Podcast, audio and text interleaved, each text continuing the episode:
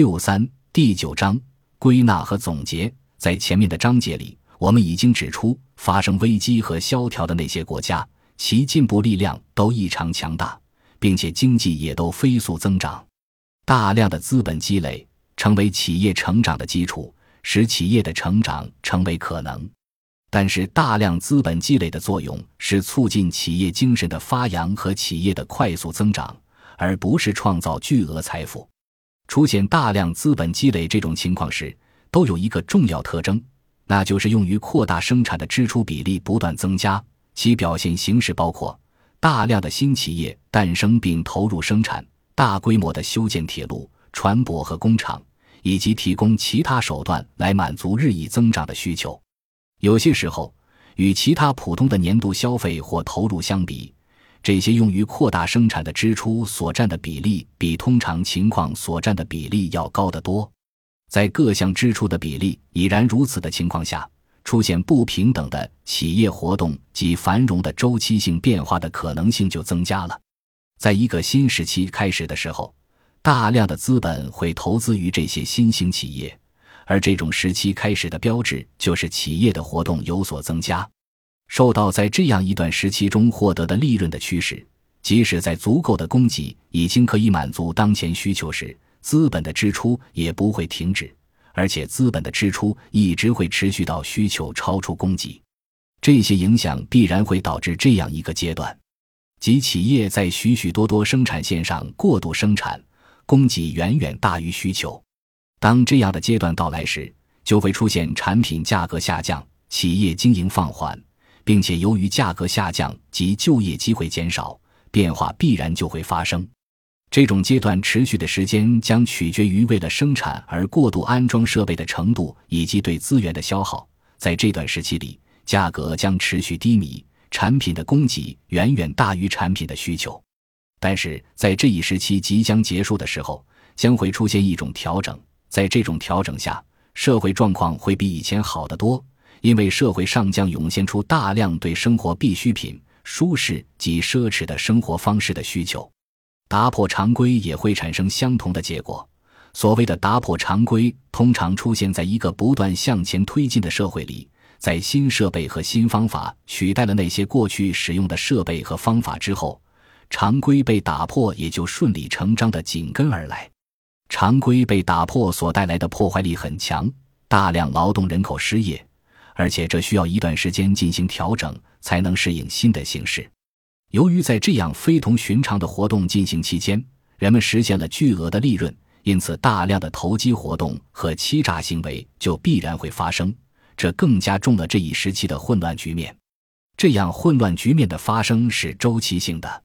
有人认为，对控制着工商业运动发展的规律进行研究，将可以表明。这一周期性特征并非偶然或巧合，而是由于某些力量的影响，而且这些力量的影响是很容易查明的。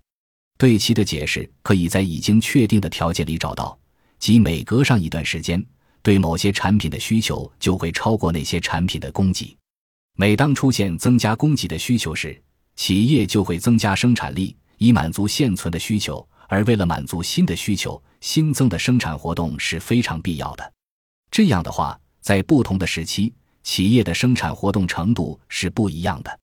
如果增加一种产品的产量必须经历一段很长的时间，那么对这样的产品的需求如果越大，这种混乱的周期性就会更加明显。一系列的影响促使了在这些需求的发展及满足这些需求这两方面出现不规律性，例如为发展而发明或发现新的领域。或者是为投资而去不正常的累积资本，这些影响的作用在每一年是不同的，也不可能相同。但是这些影响的作用会积蓄规模和力量，并最终导致过度行为的发生，而这样的情况只会在间隔较长的时间里出现。也许可以承认，人类判断的局限性和被误导的经历是造成繁荣和萧条交替出现的原因之一。但是在隶属了人类的这些局限性之后，我们很难说明可以制定出怎么样的方法来避免它们。当然，隶属人类这些局限性这一点是我们必须做的。被标记成恐慌或危机的暂时性惊吓更是断断续续、很不规律，其更加依赖不同的情绪和人性的不同阶段，它们也更容易被预防，而且也并不一定是事物运动变化过程中不可或缺的一部分。现阶段有这样一种明显趋势，即这些暂时性惊吓的严重程度在降低。而且这些暂时性惊吓更多的是由工业或商业组织的内部缺陷和计算错误所引起，而时间和精力可以将它们抹去。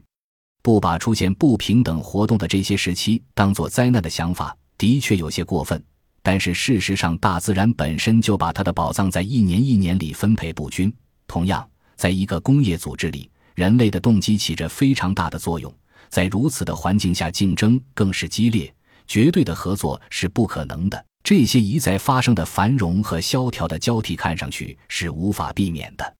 为了大幅减少这种交替所产生的令人不安的影响，可以通过立法来承认经济规律，也可以通过精明的监管，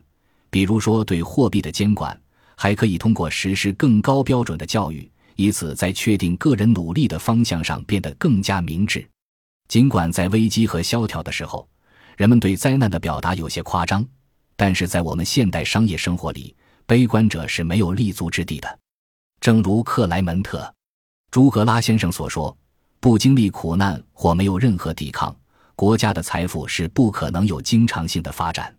在危机期间，所有的一切都好像被逮捕了，社会组织看上去像是瘫痪了一样，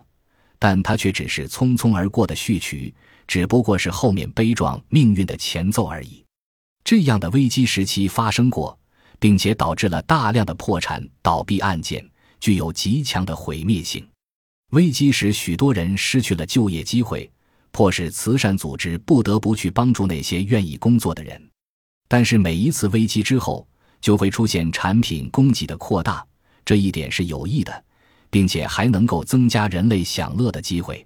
我们也许可以肯定的是，像这样的萧条以后或许还会出现。但这其实只是一个对接下来更伟大的经济发展前进的暂时性考验。